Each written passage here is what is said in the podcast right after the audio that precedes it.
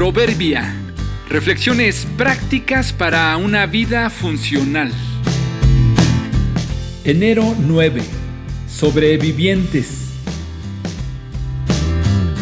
La paz y el perdón, aunque son gratuitos, han tenido un alto precio.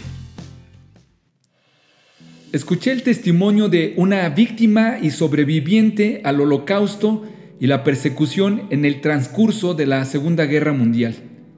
En la actualidad es un hombre anciano, neuropsiquiatra que vive en Francia y enseña y escribe sobre la resiliencia. Entre los temas que enseña sobre cómo sobreponerse a una crisis, me llamó la atención el suceso que vivió en carne propia siendo muy niño. Narra que su padre se alistó en el ejército, pero al ser herido fue hospitalizado y después su padre, su madre y algunos otros familiares fueron desaparecidos en Auschwitz. Él fue detenido por la Gestapo a los seis años y medio, pero escapó en condiciones surrealistas. Por mucho tiempo contando su historia, nadie le creía y suponían que inventó lo que narraba. Explica que al escapar del hospital una enfermera le ayudó a esconderse debajo de una señora moribunda.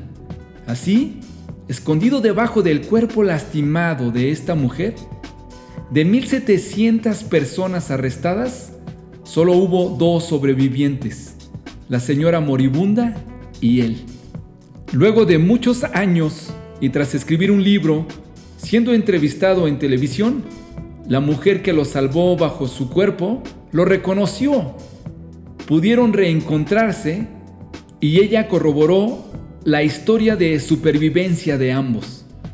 Esta increíble historia del niño o del anciano o del anciano que fue niño me recuerda cómo los creyentes en Cristo pueden ser salvados por fe en Él. Él llevó en su cuerpo nuestro castigo. En Él podemos refugiarnos, ser salvos y perdonados.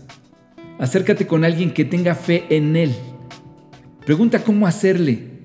Corrobora que es real este relato. Mas Él herido fue por nuestras rebeliones, molido por nuestros pecados. El castigo de nuestra paz fue sobre Él, y por su llaga fuimos nosotros curados. Isaías 53:5